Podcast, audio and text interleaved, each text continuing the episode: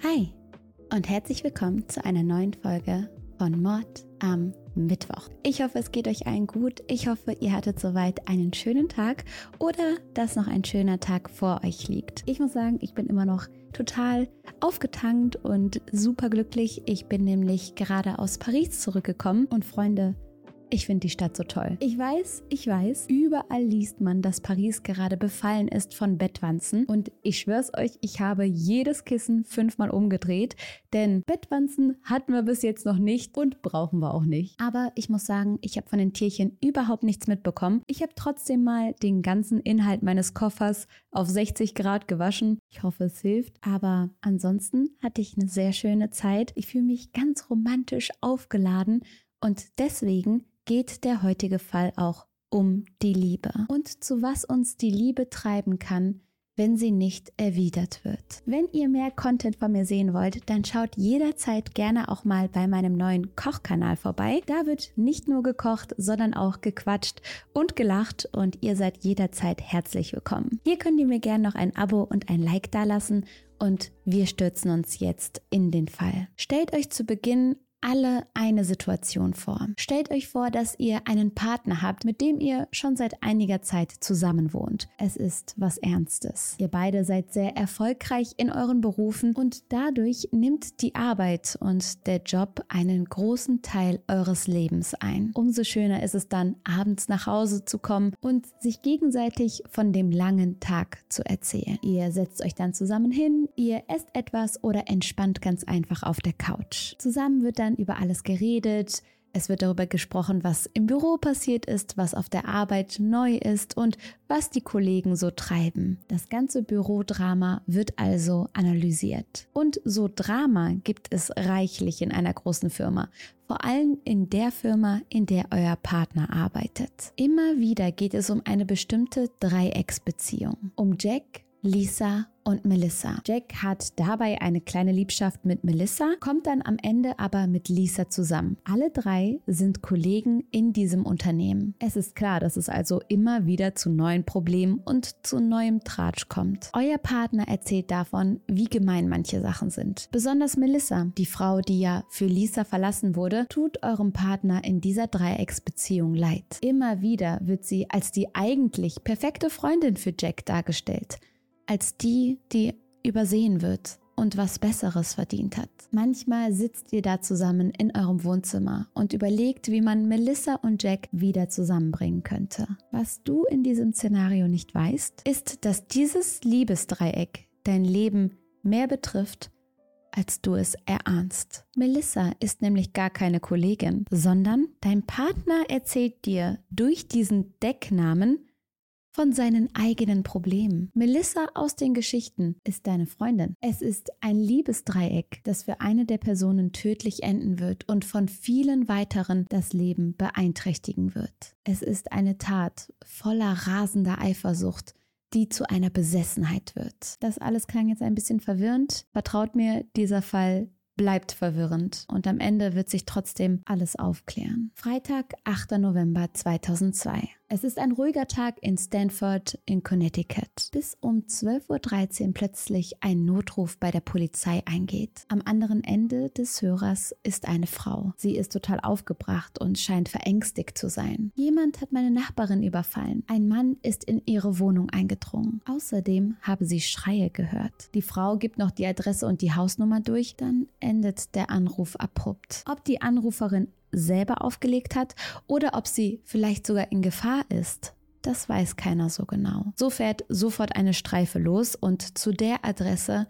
bei der es zu dem Angriff gekommen sein soll. Die Beamten stehen nun vor einer luxuriösen Wohnanlage direkt am Hafen voller Yachten. Es ist eine schöne und wohlhabende Gegend. Die Gärten sind top gepflegt, die Grünflächen perfekt gemäht und die Bewohner schick gekleidet. Es ist eine Gegend für die gehobene Mittelschicht. Alles scheint friedlich zu sein. Doch als die Beamten die Türen zu dem Apartment öffnen, bleiben sie einen Augenblick schockiert stehen. Auf das, was sie da sehen, waren sie nicht vorbereitet. Im Hausflur liegen überall Gegenstände herum und alles ist verwüstet. Doch eine Sache schockiert die Polizisten ganz besonders. Vor ihnen liegt eine Leiche am Boden. Es ist eine Frau, die dort reglos liegt und Um sie herum ist überall Blut, eine Menge Blut. Die Frau ist jung, so 25 bis 35 Jahre alt und ihre langen schwarzen Haare schmiegen sich um ihren blutverschmierten Körper. Mit nur einem Blick ist erkennbar, dass sie mit einem Messer attackiert wurde. Der Körper ist übersät von Stichwunden in der Brust und im Hals. Es ist einer der brutalsten und blutigsten Tatorte,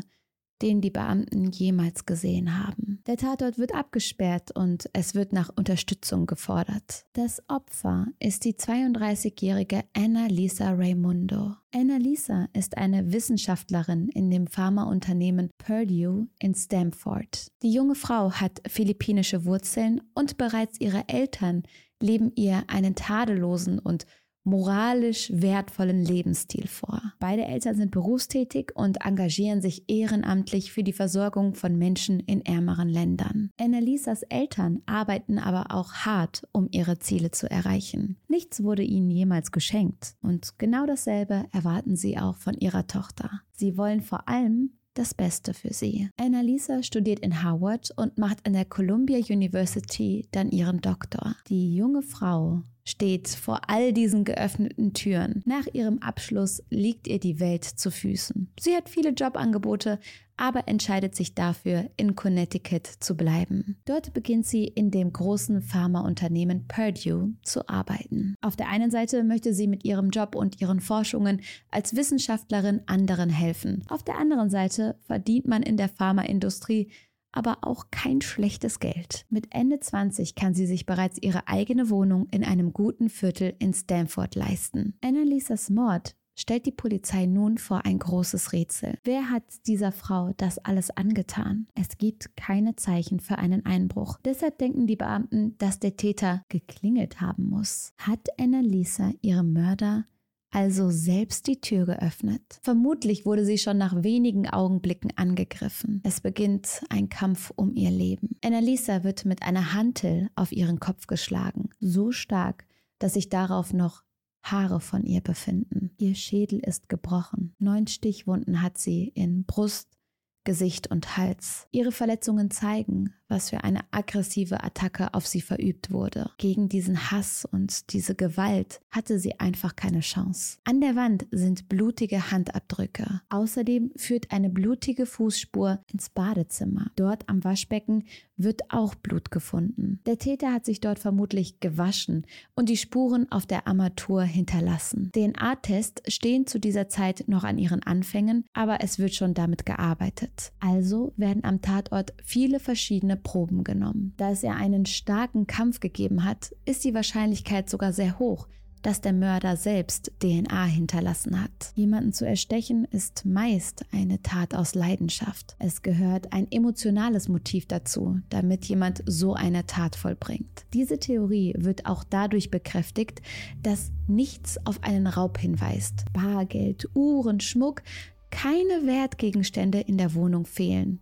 Es ist alles da. Es stellt sich also die große Frage, wer hat Annalisa das angetan und Warum hatte jemand so einen Hass auf sie? Während die Beamten noch am Tatort beschäftigt sind, fährt Nelson Sessler mit seinem Auto vor. Er ist überrascht, was hier los ist und er möchte in die Wohnung seiner Freundin. Er möchte in die Wohnung von Annalisa. Neben ihrer Arbeit hat Annalisa nur wenig Zeit, um zu daten. Doch als sie ihren Kollegen Nelson kennenlernt, ist sie von Anfang an nicht abgeneigt. Er ist groß, gut aussehend und charismatisch. Nicht wenige im Unternehmen vergucken sich also in Nelson, als sie ihn kennenlernen. Die beiden fangen an, sich zu daten und treffen sich regelmäßig. Es ist eine ganz lockere Beziehung zwischen den beiden und am Anfang macht keiner eine große Sache daraus. Warum jemandem von einer Liebschaft erzählen, wenn am Ende doch nichts draus wird? Doch im Sommer 2002 sind die beiden dann fest zusammen. Annalisa nimmt Nelson mit auf die Hochzeit ihrer Schwester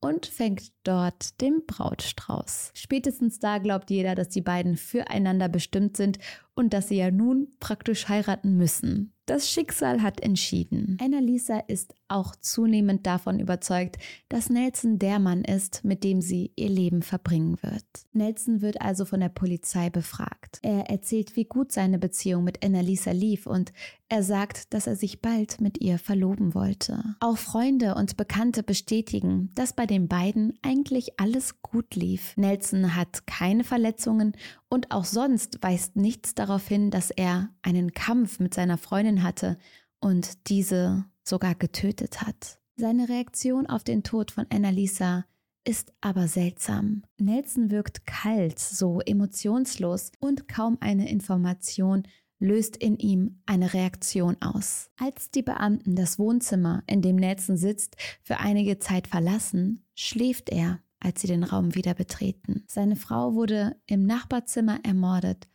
und er legt sich erstmal hin, um einen Powernap zu machen. Das wirkt sehr komisch.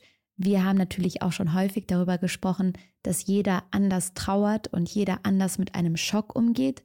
Es gibt Menschen, die fangen an zu putzen oder zu singen oder gar zu lachen. Einfach weil solche Situationen dermaßen emotional belastend sind, dass wir gar nicht wissen, wie wir sonst damit umgehen sollen. So wie eine Art Schutzmechanismus, ein komischer, ironischer Schutzmechanismus. Aber ich verstehe auch, dass die Beamten sich stark gewundert haben, da einen schnarchenden Nelson vorzufinden. Die Firma, in der Nelson arbeitet, hat ein sehr gutes Sicherheitssystem. Alle Mitarbeiter müssen sich beim Betreten mit ihrem Ausweis einchecken und es gibt überall Kameras zur Überwachung. Dadurch lässt sich eindeutig nachweisen, dass Nelson zum Zeitpunkt des Todes seiner Freundin an seinem Arbeitsplatz war. Er hat also ein wasserdichtes Alibi. Er kann nicht der Killer sein. Durch die Analyse der genommenen Blutproben kann herausgefunden werden, dass sich mit dem Blut von Annalisa auch das Blut einer anderen Person vermischt hat. Diese gefundene DNA dieser unbekannten Person wird dann mit der aller Tatverdächtiger verglichen. Weder Nelson noch ein anderes nahes Familienmitglied stimmt mit dieser Blutprobe überein. Auch in der Datenbank der Polizei gibt es keine Übereinstimmung. Bis ein neuer Tatverdächtiger erscheint, kann mit diesem Hinweis erstmal nichts angefangen werden. Es wird außerdem während den Ermittlungen intensiv nach der Anruferin gesucht. Schließlich ist nicht sicher, ob sie selber in Gefahr war und sie ist die einzige Augenzeugin im Moment. Der Anruf wird also nachverfolgt und es steht schnell fest, der Anruf kam von einem Münztelefon etwa einen Kilometer vom Tatort entfernt. Das ist natürlich seltsam, denn wenn sie doch eine Nachbarin war, warum fährt sie dann erstmal einen Kilometer weit weg und ruft dann von dort aus an. Und warum hat sie das am Telefon nicht erwähnt? Das Münztelefon wird also überprüft. Fingerabdrücke zu sichern ist an so einem Ort natürlich sehr, sehr schwer. Damals haben noch mehrere Menschen solche Münztelefone benutzt und da einzelne Fingerabdrücke zu sichern, ist praktisch unmöglich. Es werden also Augenzeugen gesucht und viele Angestellte in den umliegenden Geschäften werden befragt. Doch niemand hat etwas gesehen. Monate vergehen also und es gibt keine neuen Erkenntnisse in dem Fall. Die mysteriöse Anruferin kann nicht identifiziert werden. Es scheint so, als würde der Fall ungelöst bleiben. Am 23. März 2003 kommt es im etwa eine Stunde von Stanford entfernten Westchester County in New York zu einem Vorfall. Auf dem Parkplatz des Westchester Medical Centers kommt es zu einer Auseinandersetzung zwischen einem Mann und einer Frau. Das Geschehen wird von Angestellten des Centers wahrgenommen und ein Wachtmann schreitet schließlich ein. Der Mann ist stark verletzt und muss sofort in die Notaufnahme gebracht werden. Scheinbar ist die Frau mit einem Messer auf den Mann losgegangen. Die Frau heißt Sheila Davulu Sie ist 33 Jahre alt, hat schwarze Locken und braune Augen. Der verletzte Mann heißt Paul Christus und ist ihr Ehemann. Paul hat drei Schnittverletzungen. Eine ist so tief, dass sie seine Lunge getroffen hat. Doch sobald er stabil genug ist und erst versorgt wurde, möchte er mit der Polizei sprechen. Paul berichtet von der unglaublichen Geschichte, was an dem Abend passiert ist. Denn seine Frau Sheila habe ihm vorgeschlagen, dass die beiden doch etwas Neues im Bett ausprobieren könnten. Mhm. Paul lässt sich auf dieses Sexspiel ein. In der letzten Zeit gab es häufiger Beziehungsprobleme und er freut sich sehr über diesen Versuch, etwas Feuer reinzubringen und sich wieder näher zu kommen. Sheila verbindet Paul die Augen, fesselt ihn und bindet ihn an einem Stuhl fest. Dann berührt sie ihn mit unterschiedlichen Objekten. Er muss erraten, um was es sich dabei handelt. Das sind beispielsweise Dinge wie Federn oder Kerzen. Doch plötzlich spürt Paul, Schmerzen an seiner Brust. Es dauert kurz, bis er realisiert, was passiert ist. Es ist ein unglaublicher, schmerzhafter Stich. Er bittet Sheila, die Maske abzunehmen, und als er wieder sehen kann, läuft Blut an seinem Körper hinunter. Seine Frau ist aufgebracht und erzählt ihm, dass diese Verletzung aus Versehen durch einen Kerzenständer zustande gekommen ist. Und Paul glaubt ihr das. Ihm ist schwindelig vor Schmerzen. Also bittet er seine Frau, schnell den Notruf zu wählen. Er liegt blutend auf dem Boden, als Sheila den Hörer in die Hand nimmt, die Situation schildert und einen Krankenwagen anfordert. Er ist beruhigt, er hat das Gefühl, gleich kommt der Wagen, doch sie warten und warten und es kommt niemand. Paul bittet Sheila nochmal anzurufen und für das Telefonat verlässt sie nun ganz den Raum. Nur gedämpft hört er ihre Stimme im Nachbarzimmer. Doch auch nach diesem Anruf kommt der Rettungsdienst einfach nicht. Paul fleht Sheila an, dass sie ihn zur Notaufnahme fahren soll. Schließlich macht sie es. Als sie auf dem Parkplatz des Krankenhauses ankommen, parkt Sheila und öffnet die Tür zur Rückbank, auf der Paul blutend liegt. Ohne weitere Vorwarnung beginnt sie dann auf Paul einzustechen. Er ist schockiert und komplett überrascht. Paul ist hoffnungslos in Sheila verliebt und hat ihr bis zum Schluss vertraut. Er hätte niemals gedacht, dass sie ihn absichtlich verletzen würde. Als Sheila dann mit dieser Aussage konfrontiert wird, leugnet sie, dass sie Paul töten wollte. Doch es gibt Indizien, die seine Geschichte bestärken. Zum einen wird ein blutiges Küchenmesser auf dem Parkplatz gefunden. Zum anderen werden die Anrufe von Sheilas Handy überprüft und schnell steht fest, sie hat niemals einen Rettungswagen gerufen. Sie hat nicht mal die Nummer des Notrufs gewählt.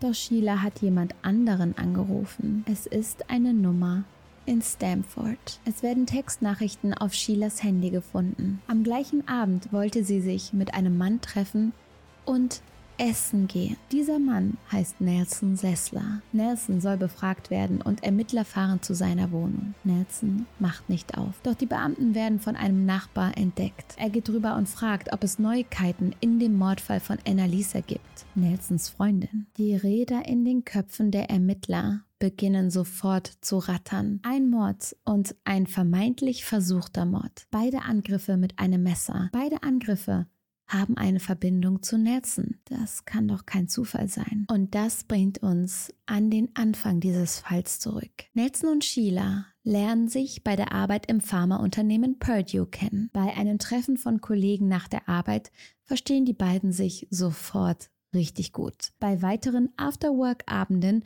und als dann noch ein bisschen Alkohol ins Spiel kommt, haben die beiden was miteinander. Das wiederholt sich dann ein paar Mal und Irgendwann läuft etwas Lockeres. Hierbei geht es hauptsächlich um Sex, zumindest für Nelson. Die beiden übernachten in der Zeit oft beieinander. Dass Sheila verheiratet ist, weiß Nelson aber nicht und er sieht auch nie die Anzeichen dafür. Denn dafür hat Sheila gesorgt. Immer wenn sie plant, dass Nelson bei ihr vorbeikommen soll, schickt sie ihren Mann Paul weg. Sie erzählt ihm, dass ihr geistig beeinträchtigter Bruder zu Besuch kommt und wenn der erfahren würde, dass sie verheiratet ist, würde er wohl vollkommen ausrasten. An den Wochenenden, an denen der Bruder angeblich also zu Besuch kommt, räumt Paul all seine Sachen weg und übernachtet dann in einem Hotel oder bei Freunden. Klar kommt ihm das alles ein bisschen seltsam vor, aber er respektiert seine Frau und ihre Familie und er weiß, dass Sheila und ihr Bruder jahrelang keinen Kontakt hatten und er freut sich darüber, dass die beiden anscheinend gerade wieder zueinander finden. Man könnte meinen, dass es naiv ist von Paul, aber ich finde es so gemein, wenn man die bestraft, die einfach lieb waren. Und Paul war in dem Fall lieb. Er wollte seiner Frau Raum und Zeit mit ihrer Familie geben. Und was macht sie? Sie trifft sich mit ihrer Affäre. Nelson und Sheila verbringen auch Zeit außerhalb vom Bett miteinander. Sie quatschen viel und gehen in die Stadt. Bei der Arbeit laufen sie sich dann auch häufiger mal über den Weg. Für Sheila bedeutet ihre Beziehung etwas mehr als für Nelson. Und wenn es nach ihr gehen würde, dann würde sie Paul sofort für ihre Affäre verlassen. Doch da Nelson alles nur locker will, tut sie so, als würde sie es genauso wollen, obwohl es in ihrem Innern ganz anders aussieht. Bei einem anderen Treffen mit den Kollegen nach der Arbeit lernt Nelson Annalisa kennen. Die beiden unterhalten sich und verstehen sich auch auf Anhieb richtig gut. Sie fangen schnell damit an, sich zu treffen und am Anfang ist es bei ihnen auch nur etwas Lockeres, aber es wird sehr schnell ernster zwischen den beiden. Zwar zieht Annalisa für ein Jobangebot in eine andere Stadt, doch sie behält ihre Wohnung in Stamford und ist immer übers Wochenende dort. Es gibt da Überschneidungen. Also Nelson hat eine Zeit lang etwas mit beiden Frauen am Laufen. Er denkt, dass die beiden nichts voneinander wissen und fühlt sich sicher. Doch er hat keine Ahnung, was wirklich in Sheilas Kopf vor sich geht. Sie weiß viel mehr über ihn und sein Leben, als ihm recht ist. Schon ab dem ersten Augenblick in dieser Bar, als sie dort mit den Kollegen saßen, hat sich Sheila nämlich unsterblich in Nelson verliebt. Sheila möchte einfach alles über ihn erfahren. Alles, was er macht, ist interessant für sie. Also hackt sie sich über das Unternehmenssystem in seinen Kalender ein. Auch wenn sie nicht besonders gut im Hacken ist, ist sie intelligent genug, sodass sie es schafft. Ich denke, ihre Besessenheit von Nelson ist aber auch ein wahnsinniger Antrieb für sie, um es zu schaffen. Dadurch hat sie nun Einsicht in seine Geschäftstermine, aber auch private Sachen notiert sich Nelson dort. Sheila weiß also, wann er sich wo aufhält und plant zufällige Treffen. Wenn sie sieht, dass seine Besprechung bald aufhört, dann läuft sie in die Nähe des Raumes und wartet dort, bis sich die Türen öffnen. Dann läuft sie ihm entgegen und fängt ihn ab. Allah.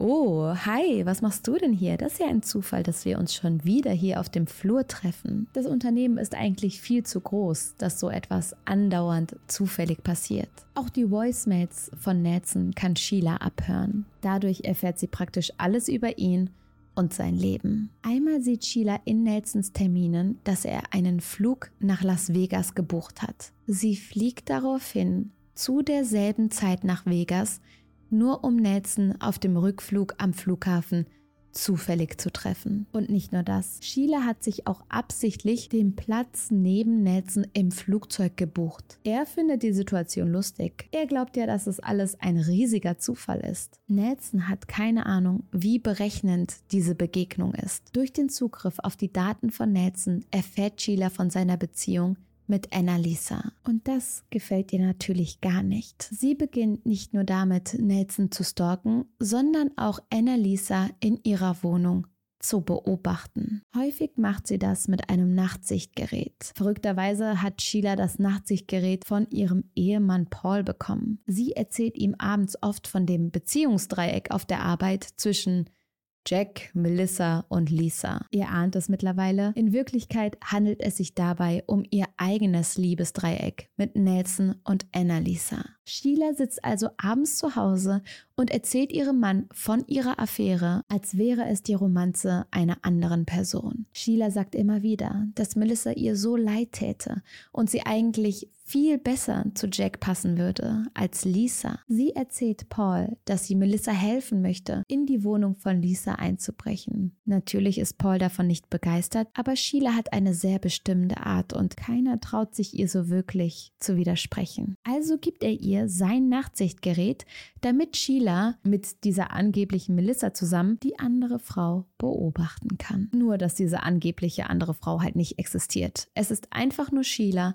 die Annalisa mit Pauls Gerät beobachtet. Manchmal sitzt sie stundenlang abends dann alleine in ihrem Auto vor der Wohnung der beiden. Einmal hat sie sogar alles dafür dabei, um bei Annalisa einzubrechen und sie mit einem Elektroschocker anzugreifen. Doch an dem Tag verlässt sie der Mut und sie fährt wieder. Das Ganze geht wirklich eine lange Zeit und Nelson trifft sich die ganze Zeit über mit beiden Frauen und denkt, dass ihn niemand dabei erwischt. Als seine Beziehung mit Annalisa dann aber immer ernster wird, beendet er 2002 die Affäre mit Sheila. Vor ihm tut sie so, als wäre das absolut in Ordnung für sie. Schließlich war das alles ja nur eine kleine Sexgeschichte. Hey, kein Problem. Natürlich dreht sie innerlich aber immer weiter durch. Sheila stalkt die beiden und sie ist besessen von Nelson. Jede freie Minute verbringt sie mit ihren Beobachtungen. Ihre Gedanken kreisen um nichts anderes mehr als um die Beziehung von Nelson und Annalisa und wie sie ihn nun endlich für sich erobern kann. Und nicht nur darum. Der Gedanke, dass sie ihre Rivalin loswerden muss, bestärkt sich immer mehr in Sheilas Kopf. Im November 2002 hat sich dann ein grausamer Plan verfestigt. Sheila geht an einem Freitagabend normal zur Arbeit. Doch an diesem Tag packt sie in ihre Bürotasche ein großes Messer mit ein. Zur Mittagspause macht sie sich dann auf dem Weg zu Annalisas Wohnung. Sie weiß durch ihre Observationen, dass sie freitags immer Homeoffice macht und deshalb alleine zu Hause ist. Sheila klingelt an die Tür. Vielleicht hat Annalisa sie durch den Türspion gesehen und sich daran erinnert, dass die beiden Frauen mal zusammen in einem Unternehmen gearbeitet haben. Sie öffnet also die Tür und sobald Sheila die Schwelle überquert hat, greift sie Annalisa an. Es ist ein schrecklicher Kampf. Dinge fallen herunter und gehen kaputt, doch diese Aggressionen, die Sheila für Annalisa empfindet, geben ihr Superpower. Mehrfach wird Annalisa mit einem Messer niedergestochen. Außerdem schlägt Sheila mit einer Hantel auf ihren Kopf ein. Als Annalisa tot ist, geht Sheila ins Badezimmer. Dort wäscht sie sich ihre Hände und läuft dann aus der Wohnung hinaus, als wäre nichts gewesen. Sie ist ein Kilometer entfernt, als sie von der Telefonzelle aus die Polizei anruft. Sie redet dabei absichtlich von einem männlichen Angreifer, damit die Fährte von ihr weggelenkt wird. Und der Plan geht auf. Die Polizei steht monatelang vor einem Rätsel und kann sich nicht erklären, wer Annalisa das angetan hat. Nach einigen Wochen taucht Sheila dann plötzlich bei Nelson auf. Sie bringt ihm ein Care-Paket voll mit Süßigkeiten und versucht für ihn da zu sein. Nelson hat sich ja schon immer gut mit ihr verstanden und er freut sich über die Geste. Er hat absolut keine Ahnung, was für ein Mensch Sheila wirklich ist. Ein paar Tage später lädt er sie dann zum Skifahren mit Freunden ein. Er ist dankbar über die Ablenkung. Als er dort ankommt, sind sie aber nur zu zweit. Rein zufällig haben alle anderen Personen spontan abgesagt oder ihnen ist etwas dazwischen gekommen. Keine Ahnung, wie Sheila das wieder hinbekommen hat, aber so verbringen die beiden dann das Wochenende allein und die Beziehung flammt langsam wieder auf. Zwei Monate nach dem Mord haben die beiden wieder Sex miteinander. Doch zwischen Sheila und ihrem großen Glück steht ja immer noch eine Person. Ihr Ehemann Paul. Deshalb beschließt sie kurzerhand, dass auch er sterben soll. Während diesem kleinen Sexspielchen, das sie ihrem Mann vorschlägt, geht sie also in die Küche. Dort holt sie ein Messer und sticht auf Paul ein. Danach tut sie so, als würde sie Hilfe holen, was sie aber nicht macht. Während Paul in einem Zimmer zu verbluten droht, ruft Sheila Nelson an und verabredet sich für später am Abend zum Essen gehen. Sheila wird zur Hauptverdächtigen in dem Mordfall von Annalisa und viele Hinweise belasten sie. Zum Zeitpunkt des Mordes war sie gerade in der Mittagspause und nicht auf der Arbeit. Beim Notruf, den sie mit dem Münztelefon getätigt hat, wird ihre Stimme mit einer neuen Technologie identifiziert. Außerdem war Sheila kurz nach dem Mord wegen einer Handverletzung im Krankenhaus. Beim Kampf mit Annalisa hat sie sich selbst in die Hand geschnitten. Dann gibt es da noch die DNA-Spuren und ihr ahnt es schon, die Ergebnisse sind eindeutig. Es handelt sich um Sheilas Blut. So wird sie wegen versuchten Mord an Paul und dem Mord an Annalisa angeklagt. Im Februar 2004 muss sie sich wegen dem Angriff auf ihren Ehemann verantworten. Paul hat Sheila unendlich geliebt und es muss so schwer für ihn gewesen sein zu realisieren, dass seine Frau ihn töten wollte für einen anderen Mann. Vor Gericht sagt er umfassend gegen sie aus und gilt als wichtigster Zeuge. Die Geschworenen glauben ihm ohne Zweifel. Sheila wird zu 25 Jahren Haft verurteilt. Als der Prozess im Mordfall Annalisa startet, sitzt Sheila bereits seit 10 Jahren im Gefängnis. Weil Mord nicht verjährt und Sheila bereits im Knast sitzt, zieht sich der Auftakt der Verhandlung immer weiter in die Länge. Ich stelle es mir für Annalisas Familie so schlimm vor, dass das alles so lang dauert. Am 24. Januar 2012, also zehn Jahre nach dem Mord, beginnt dann der Prozess. Die krankhafte Liebe für Nelson Sessler wird von der Staatsanwaltschaft als Motiv präsentiert. Sheila ist rasend eifersüchtig auf Annalisa gewesen. Schließlich wollte Nelson mit Annalisa eine feste Beziehung haben. Sheila hat aber für ihn nur für was Lockeres gereicht. Ihm ging es einfach nur um Sex. Sheila möchte Annalisa vernichten und aus dem Weg schaffen. Die Beweise sind erdrückend und so wird Sheila dann zu weiteren 50 Jahren Haft verurteilt. Bis heute leugnet sie, etwas mit der Tat zu tun zu haben. Sie sagt, dass sie für Annalisa betet. Sie betet für die Frau, die sie selbst getötet hat.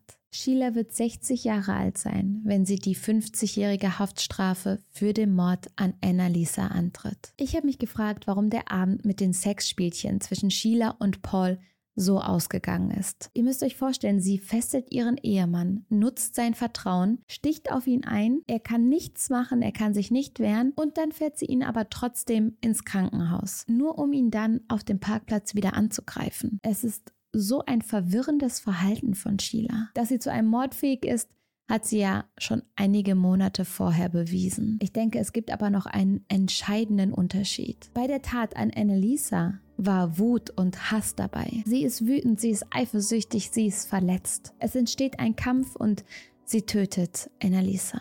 Doch mit Paul gibt es diesen Kampf nicht. Es gibt keine starken negativen Gefühle oder Hass oder Wut. Bei der Tat an Paul hat Sheila gemischte Gefühle. Vielleicht ist das der Grund, weshalb sie zögert und was ihm schlussendlich das Leben rettet. Der Fall ist ein grausames Liebesviereck. Sheila ist besessen von Nelson, der aber liebt Annalisa und sie auch ihn und Paul wiederum liebt seine Ehefrau Sheila sehr. Doch das ist ihr egal. Ihr ist egal, welche Menschen leiden und wen sie alles verletzt solange sie diesen Nelson haben kann. Ihre Rache hat das Leben vieler Menschen zerstört. Für ihre krankhafte Liebe und Eifersucht geht sie über Leichen. Liebe kann was unglaublich Schönes sein, aber sie kann auch wehtun wie nichts anderes auf der Welt. Und deshalb passt immer gut auf euer Herzchen auf, überlegt euch gut, an wen ihr es verschenkt und ich drücke euch alle feste. Bis zum nächsten Mal.